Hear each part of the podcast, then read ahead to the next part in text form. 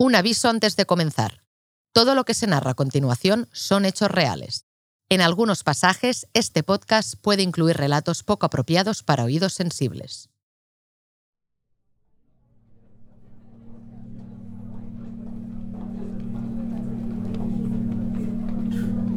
Fermín y Julián escuchan por última vez su sentencia. Se la saben de memoria y han perdido toda esperanza. Su petición de clemencia no ha tenido éxito. A las 5 de la mañana, un retén de soldados les conduce hacia el cementerio de Carabanchel Sur. Es el 14 de enero y el sol todavía tardará en salir en Madrid. Hace frío, mucho frío, pero en el lugar al que van sobran los abrigos. Poco después de llegar al cementerio, el pelotón militar forma frente a ellos. Carguen, apunten, disparen. Y después callen y olviden.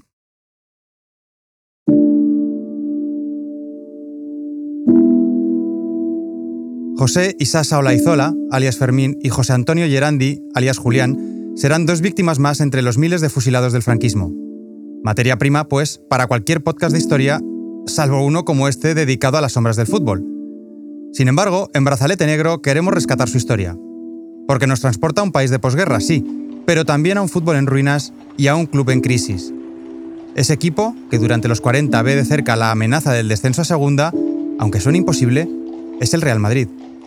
Y su joven presidente, Santiago Bernabéu, apuesta el futuro de la entidad a la construcción de un nuevo campo. Será ahí donde se produzca la fatídica acción de unos maquis en lucha contra la dictadura. Acompañadme, pues, en este relato de fútbol y crimen en la España del hambre, la represión y el olvido.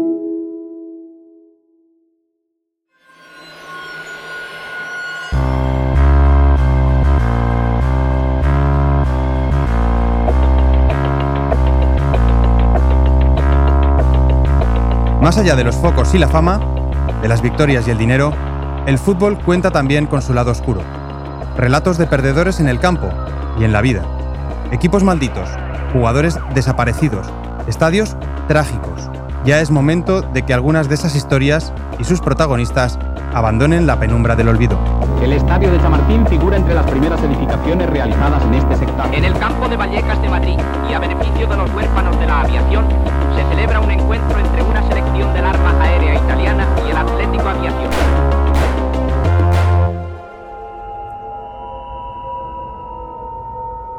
Yo soy Aitor Lagunas y esto es Brazalete Negro, de Panenka Podcast y Radio Primavera Sound, con el apoyo de Estrella Damm.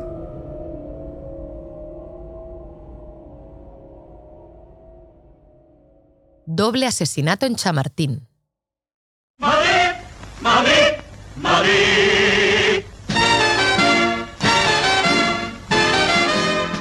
En los años 40 la capital de España ya era muy grande, pero bastante menos que hoy. Su término municipal llegaba por el norte hasta un poco más arriba de nuevos ministerios. Justo donde Madrid dejaba de serlo, comenzaba Chamartín de la Rosa, una pequeña localidad de 60.000 habitantes rodeada de descampados. En 1948 este pueblo sería anexionado por el ayuntamiento de la capital y convertido en barrio. Pero viajemos cinco años más atrás, a 1943. De momento allí no hay nada salvo hambre y miseria. Nada nuevo en la España de posguerra. Solo un detalle otorga a Chamartín cierta relevancia. Le da nombre a un estadio con capacidad para 22.000 personas, la Casa del Real Madrid. En ese 1943 el recinto todavía no tiene ni 20 años, pero la guerra civil lo ha dejado lleno de cicatrices. Las gradas de madera fueron desmontadas para encender fogatas, la sede del club bombardeada y la vitrina de trofeos expoliada. El bando republicano utilizó el estadio como cuartel, campo de entrenamiento y hasta huerto para alimentar a la población. La entrada de las tropas franquistas en la capital supondría el final de la guerra y convertiría el viejo Chamartín en un improvisado campo de detención para miles de presos. Cuando el estadio reabra sus puertas al fútbol, a finales de 1939, lo hará lleno de remiendos, como el propio club. Sus últimos dos presidentes no han corrido demasiada suerte. Rafael Sánchez Guerra, el máximo mandatario hasta el 36, está en la cárcel por su militancia socialista, y Antonio Ortega, su sucesor interino, ha sido ajusticiado mediante garrote vil en el castillo de Alicante. Los primeros meses tras la guerra son durísimos para el Real Madrid. Digo real porque se recupera la corona del escudo y la denominación tradicional, vetada en periodo republicano. Pero más allá del nombre, las arcas están vacías. Algunos de sus mejores jugadores están exiliados y otros se han retirado tras esos tres años de inactividad. Por si fuera poco, les ha nacido un poderoso rival entre sus vecinos, el Atlético Aviación. En el campo de Vallecas de Madrid y a beneficio de los huérfanos de la aviación, se celebra un encuentro entre una selección del Arma Aérea Italiana y el Atlético Aviación. Merece la pena que nos detengamos en el nacimiento de este club. Para ello hay que volver a la guerra civil. Algunos de los militares sublevados son conscientes de que el deporte puede ser muy útil para subir la moral de las tropas. Por eso llevan varios meses reclutando entre los soldados de la aviación franquista a jóvenes con aptitudes futboleras. El equipo surgido de ese peculiar scouting empieza a ganarse su fama en la retaguardia sublevada. En la aviación nacional es tan bueno que a todos les parece un desperdicio disolver el equipo cuando acaba la guerra. Los militares desean mantenerlo con vida, pero no si hay que empezar federándolo en las categorías más bajas, como todo hijo de vecino. Así que empiezan a buscar soluciones. Se entrevistan con varios clubes para proponerles una fusión. Primero lo intentan con el Real Madrid, pero los blancos no aceptan la exigencia de cambiar el nombre ni el color de su equipación. Los militares se fijan después en el Athletic de Madrid, una especie de sucursal del Athletic de Bilbao en la capital española. El Athletic de Madrid tiene también un estadio dañado por la guerra y muchas deudas, pero además cuenta con una rémora. Debe bajar a segunda porque quedó penúltimo en la última liga previa a la guerra. Los militares se aprovechan de esa situación precaria y consolidan la fusión que dará lugar al Atlético Aviación. El problema empieza a resolverse cuando el Oviedo renuncia a su plaza en primera porque no ha logrado reponerse de la guerra. Los militares consiguen que su equipo esté entre los candidatos para ocuparla. Osasuna y Atlético, los dos descendidos en 1936, se enfrentan en una repesca. El apoyo económico de los militares permite al Atlético Aviación hacer un buen desembolso en la plantilla, y no tienen problemas en vencer a los navarros. Después de eso, los colchoneros ganarán las dos primeras ligas disputadas tras la reanudación del campeonato. En Chamartín, miran de reojo a sus vecinos. Los rojiblancos son los que mandan ahora en la capital.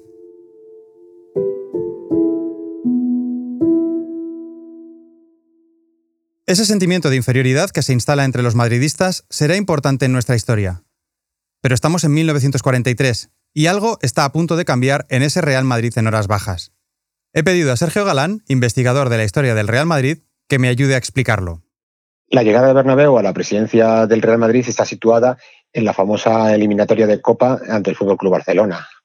Fue una eliminatoria copera muy, muy movida, tanto primero en las Corts como después en, en, el antiguo Chamartín.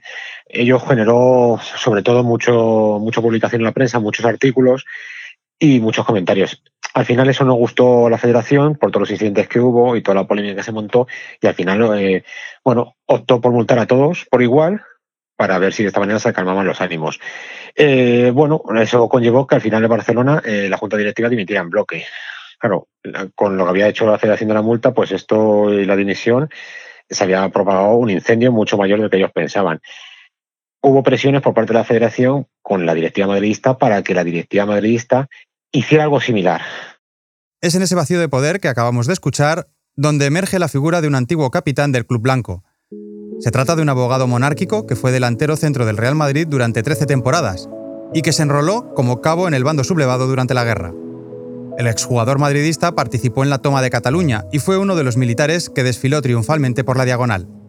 Sí, estamos hablando de Santiago Bernabéu. ¿Os suena el nombre? En esos momentos aparece la figura de Bernabéu. Bernabéu lo había sido, había sido casi todo en el, club, había sido jugador, capitán, directivo, secretario y ocasionalmente entrenador. Incluso había sido en partidos amistosos, había incluso sido árbitro. Pues bueno, a partir del 15 de septiembre de, de 1943, él se convierte en el presidente del club y bueno, le dijo primero a su mujer que bueno, que iba a estar solamente un año y al final pues se prolongó, se prolongó casi cuatro décadas. Bernabéu ya había sido directivo en varias ocasiones, incluso con el republicano Sánchez Guerra, a pesar de que había votado en contra de su presidencia. En 1943 ve pasar la oportunidad por delante de sus narices y aprovecha que no hay nadie al mando del Madrid para llegar a la presidencia. Hace años que tiene un viejo sueño, y es el momento de cumplirlo. Bernabéu quiere construir un nuevo estadio para el Real Madrid, con el que conseguir ingresos suficientes para hacerle frente a los grandes equipos de primera. La obsesión del nuevo presidente con el campo viene de lejos. En 1934 el gobierno republicano de Manuel Azaña había anunciado la creación de la Avenida Castellana y la expropiación del viejo Chamartín. La situación ponía en peligro las instalaciones del Madrid en la zona, pero donde muchos madridistas veían la perdición del club, Bernabéu intuyó una oportunidad. Estas son sus palabras en una entrevista de la hoja del lunes de aquel 1934. Según las últimas noticias que tenemos, la prolongación de la Castellana se efectuará como unos 80 metros de nuestro campo. Pero no por eso deja de preocuparnos la cuestión, porque el Madrid Fútbol Club precisa de un campo que tenga no solo una mayor cabida de espectadores, sino también espacio suficiente para instalaciones anexas.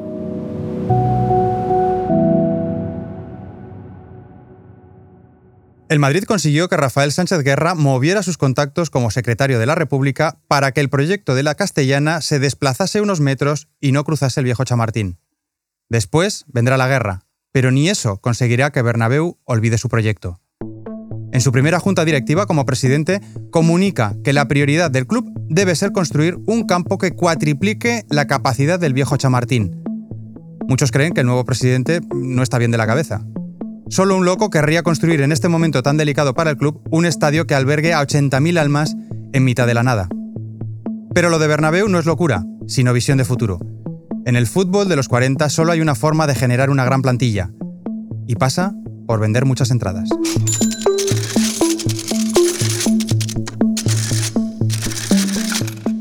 El presidente tiene contactos y consigue el apoyo del Banco Mercantil e Industrial. Gracias a ello, se emiten 60.000 obligaciones para que los socios ayuden económicamente de su bolsillo en la construcción del faraónico proyecto. A la precaria situación económica hay que sumarle la Segunda Guerra Mundial, que complica conseguir materiales para la obra. Aún así, el club se hipoteca para pagar a Uarte y CIA, la constructora encargada de levantar el nuevo Coliseo madridista. Por cierto, Uarte será la empresa que se encargará de construir la inmensa cruz del Valle de los Caídos. Un detalle que dará pie a una leyenda negra de la que luego hablaremos. En todo caso, el 27 de octubre de 1944, unos sacerdotes bendicen la primera piedra que se coloca en el estadio. En Madrid todavía se discute si el nuevo Chamartín es la genialidad de un visionario o una temeridad con delirios de grandeza. Solo el tiempo lo dirá. Ahora es el momento de que dejemos Chamartín y nos marchemos a otra zona de la capital. Porque en 1944, el presidente madridista no es el único soñador que se mueve por las calles de la ciudad.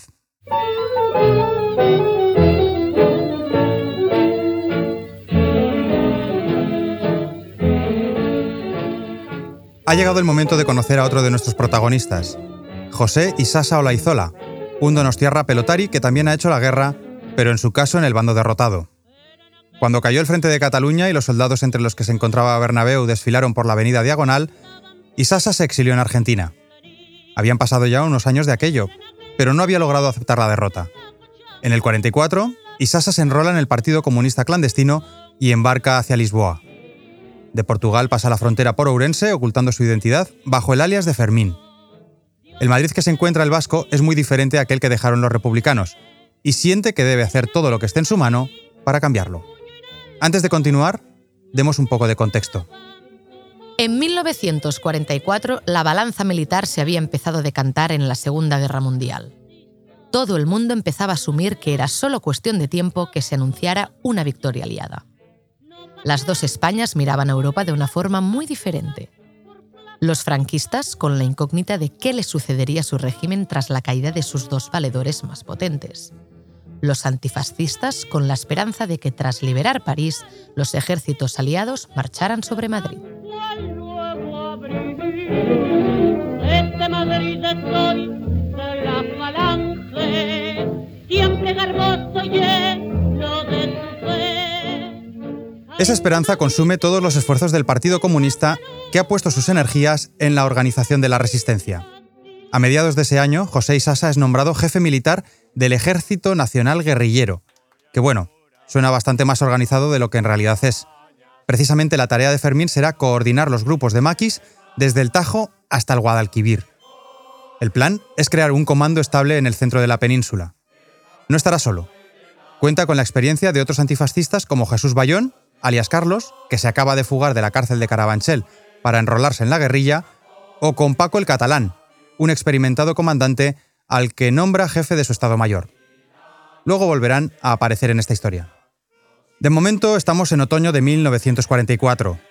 Mientras los arquitectos delinean un campo de fútbol en el esquelético Paseo de la Castellana, tres guerrilleros se echan al monte para unificar a todos los maquis de Castilla.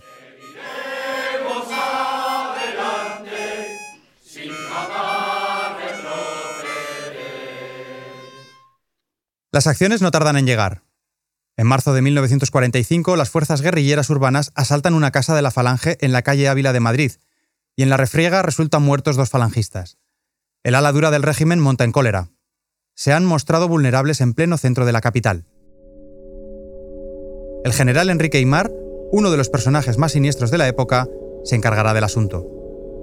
Aymar es un coronel militar tullido que está al frente del Juzgado Especial para los Delitos del Espionaje masonería y comunismo. Es nieto, hijo, padre y hermano de oficiales del ejército. Durante la guerra es apartado de la institución por sus convicciones derechistas y sufre el asesinato de su hijo de 20 años en la masacre de Paracuellos. Sin embargo, en 1940 es rehabilitado y puesto al frente del Tribunal de Prisioneros. Se cuenta que su mujer solía decirle, Enrique, sé justo, pero no te olvides de tu hijo. En 1945, la sola mención de su nombre ya causa terror entre los maquis. Le gusta participar personalmente en los interrogatorios a los detenidos, y ya ha mandado a decenas de opositores al patíbulo. Una cifra.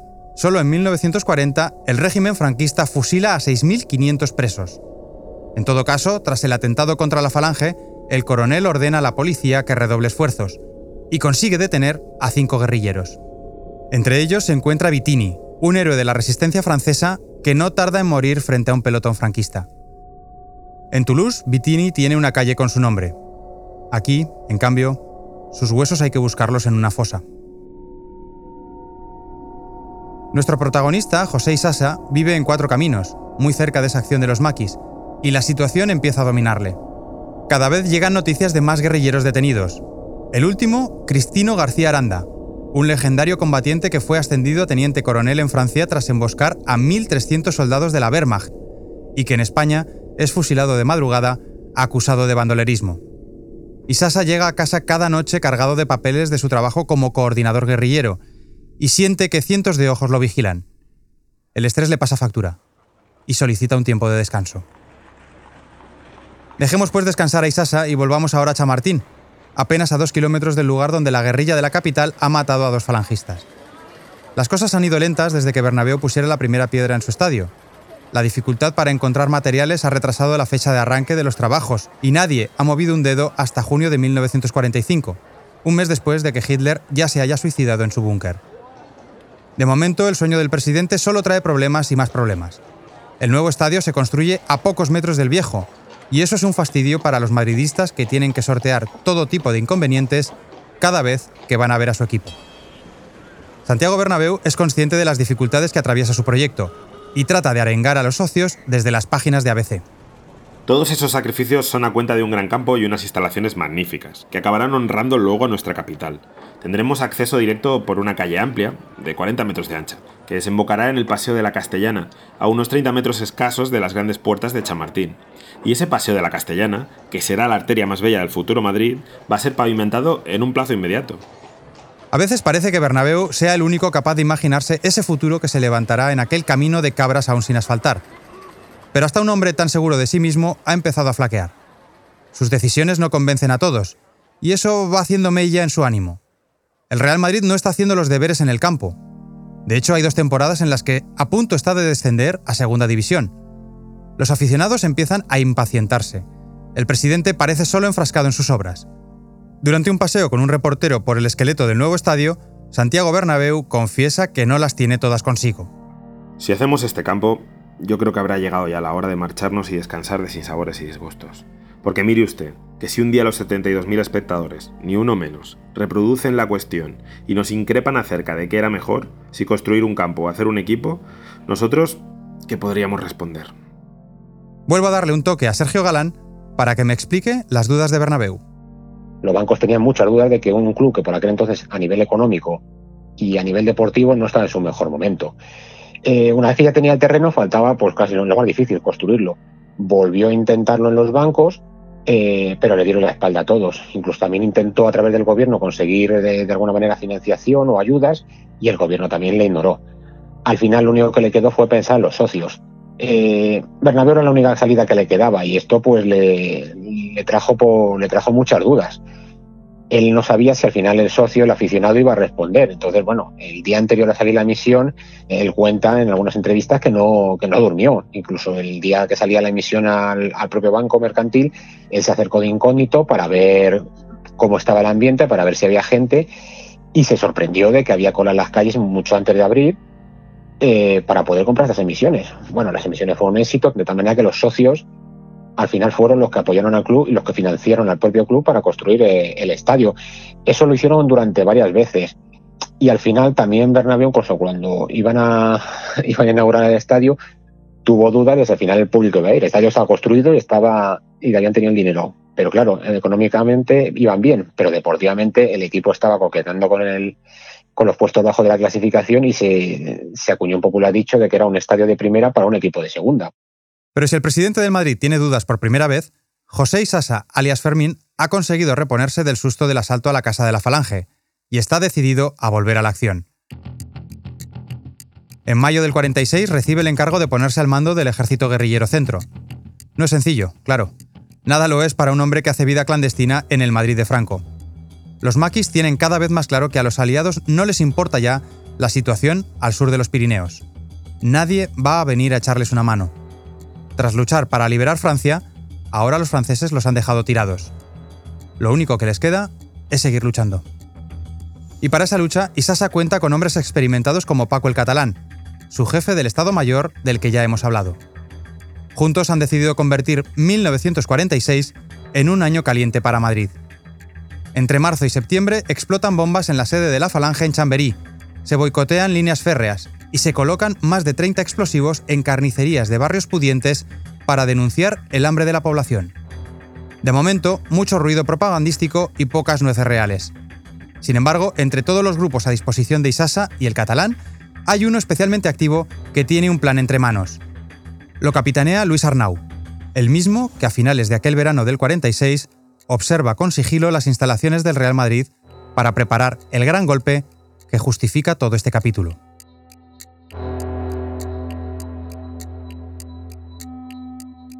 Es en 1946 cuando por fin confluyen nuestros dos caminos. Gran parte de España todavía está en ruinas o rodeada de andamios eternos. Las obras del estadio soñado por Bernabéu consiguen avanzar a buen ritmo, a pesar de la escasez general de materiales que vive el sector. Y aquí es donde entran las malas lenguas para decir que en el nuevo Chamartín nunca falta cemento porque los encargados de Huarte desvían los camiones que transportan ese material desde la construcción del Valle de los Caídos. La realidad, sin embargo, es que ambas obras no llegaron a coincidir. Aún así, si el Madrid quiere terminar la obra lo antes posible, hay que dejar de jugar en el viejo estadio para cometer la construcción de la grada que falta. No es extraño. Como hará décadas después durante una pandemia global, el Real Madrid solicita jugar sus partidos de casa en otro campo. Es el Atlético quien les cede el Metropolitano para que actúen como locales durante el torneo del 47. Ese mayo se juega el último partido oficial en el viejo campo, y Bernabéu invita a comer a los 200 socios más antiguos para honrar en un banquete de despedida al viejo Chamartín.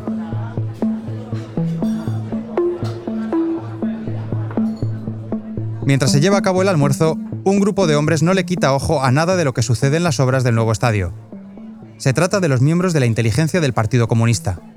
Llevan meses recabando información sobre el método con el que los capataces pagan sus salarios a los obreros del nuevo Chamartín.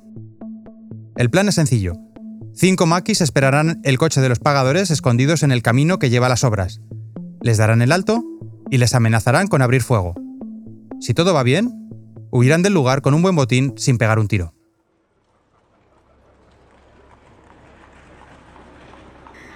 El día D es el 31 de agosto.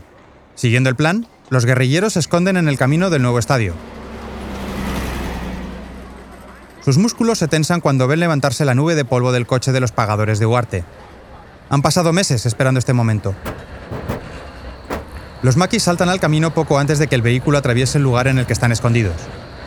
Arnau y los suyos les dan el alto, a punta de fusil, pero el plan se tuerce. Al ver las armas de los asaltantes, el conductor decide hacer caso omiso y acelerar a fondo. Todo sucede entonces muy rápido. Los guerrilleros abren fuego contra el coche, que acaba deteniéndose a la fuerza unos metros más adelante. Los maquis se acercan corriendo y ven que los dos trabajadores de las obras del nuevo Chamartín han muerto. Se llaman Julián Muguerza y Manuel Catalán.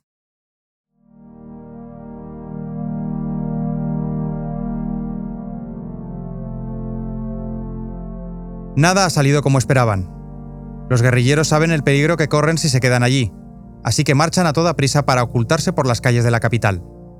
Tan nerviosos están que ni siquiera se acuerdan de recoger las 60.000 pesetas destinadas a pagar a los obreros del estadio.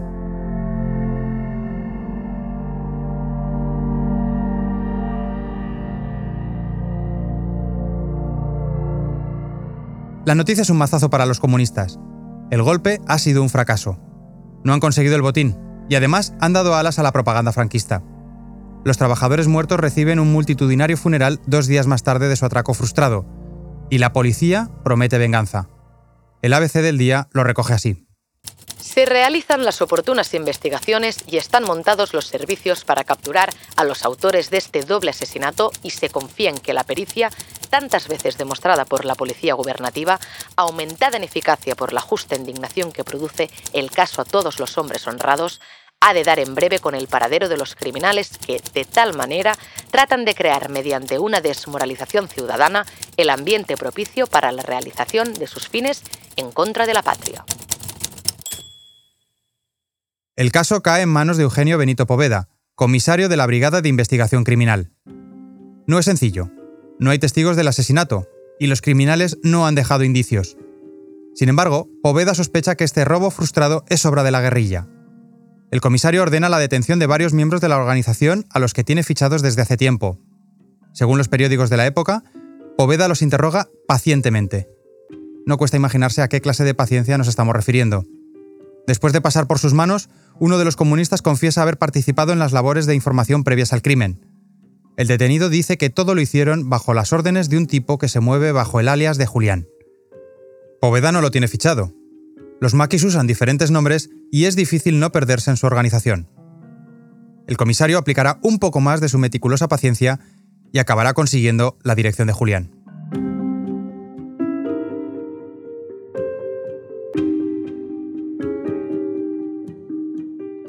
Cuando llegan los agentes se encuentran un domicilio que alguien ha abandonado a toda prisa. El tan Julián se ha ido sin tener tiempo de destruir pruebas, la policía encuentra decenas de documentos y fotografías que les permiten identificar al tipo al que buscan como José Antonio Gerandi, un jornalero nacido en Cuba que está en paradero desconocido. Poveda no se impacienta y aplica su receta. En vez de buscar al jornalero a lo loco, manda a sus hombres a la casa de la madre de Gerandi. La mujer no suelta ni media palabra, pero los agentes ponen todo patas arriba hasta que encuentran una carta en la que su hijo le pide que le reenvíe toda la correspondencia hasta una finca en Talavera de la Reina. Los investigadores salen zumbando hacia ese emplazamiento. Saben que cada segundo es clave para apresar infraganti a los miembros de la resistencia antifranquista.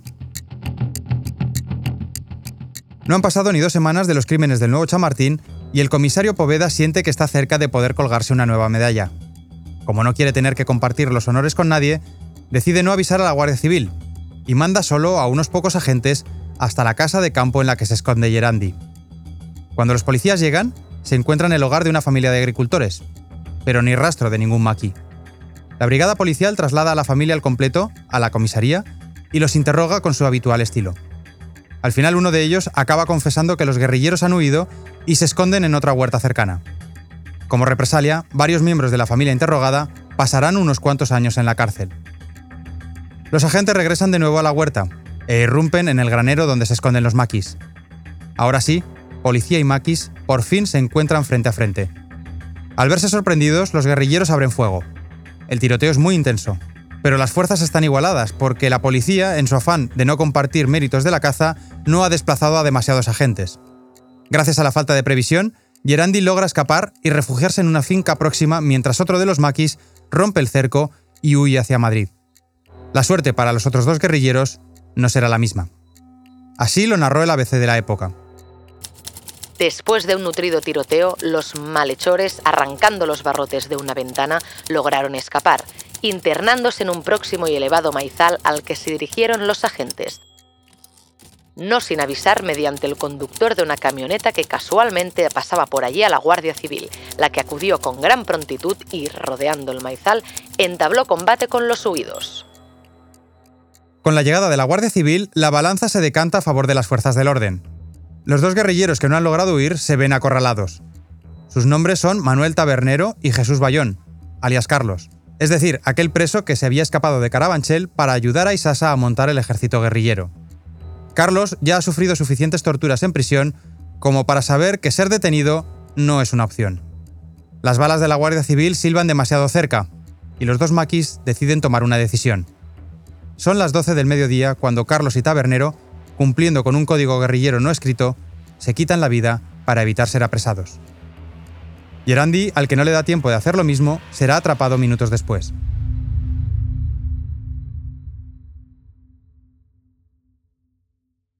La caída de Gerandi es un golpe muy duro para la guerrilla.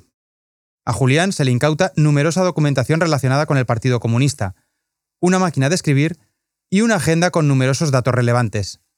En la página del 31 de agosto, día del asalto a las obras del nuevo Chamartín, figuran dos palabras. Golpe económico.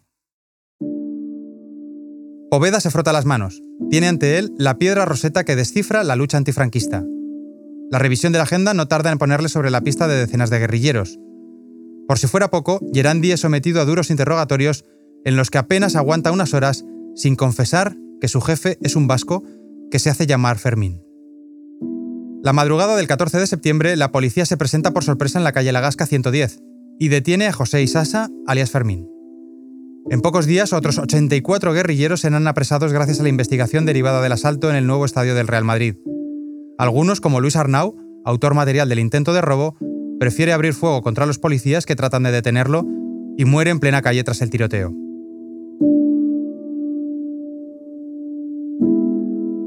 El doble asesinato en Chamartín supone una estocada mortal para los maquis. La guerrilla en Madrid no logrará reponerse nunca. José Isasa, el hombre que alguna vez soñó con liberar España de las garras de Franco, cae en las temibles manos de Aymar. El coronel Tullido se ceba, para entender la clase de interrogatorios al que le someten, basta un dato. Isasa entra en la comisaría el 14 de septiembre y no sale de ella hasta el 7 de octubre. En menos de tres meses, Isasa y Gerandi serán juzgados y condenados a muerte. Esta es la carta que la mujer de Isasa mandó a los consulados aliados en busca de apoyo internacional. El único hecho consumado que se le prueba es propagar una política ajena al régimen actual y preparar las masas para que no vuelvan a ocurrir los desmanes que pasaron en el transcurso del 36 al 39. ¿Habrá algún gobierno en el mundo que no tenga oposición? No creo. ¿Hay país alguno en que no se pueda expresar su sentimiento? Y si consideramos delito el propagar una política ajena al gobierno, no creo que será la pena de muerte el castigo adecuado. Habrá algún otro que sea un poco más suave. Pero la suavidad nunca fue una virtud de las dictaduras. De nada le sirve a Isasa pedir clemencia. El 14 de enero de 1947, a las 5 de la mañana, lo fusilan contra las tapias del cementerio sur de Carabanchel. Los policías que lo detienen serán condecorados por sus servicios. En cuanto al nuevo Chamartín, será inaugurado a finales de ese mismo 1947. Los ingresos que genere el nuevo campo permitirán al Club Blanco recuperarse económicamente. Y cinco años después de su apertura, en 1952, el Real Madrid celebrará allí sus bodas de oro, invitando al Norcoping sueco y a Millonarios de Bogotá. En este último equipo brilla un futbolista argentino, un tal Alfredo Di Stéfano. Bernabéu, de nuevo visionario, por fin habrá encontrado al jugador que justifique semejante estadio.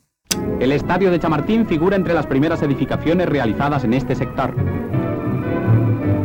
El Real Madrid, el equipo más triunfal durante la Segunda República junto al Athletic Club, acumula tras la victoria de Franco en la Guerra Civil 14 temporadas sin levantar una liga. Es entonces cuando Di Stéfano se enfunda la camiseta blanca y la historia del Real Madrid cambia absolutamente.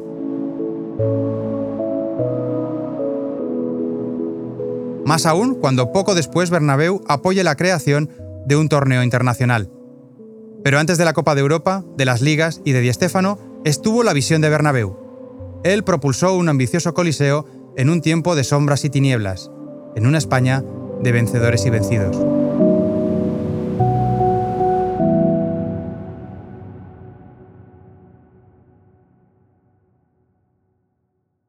Hasta aquí este brazalete negro. Pero antes una pregunta. ¿Alguien pierde del todo si todavía se le recuerda tantos años después?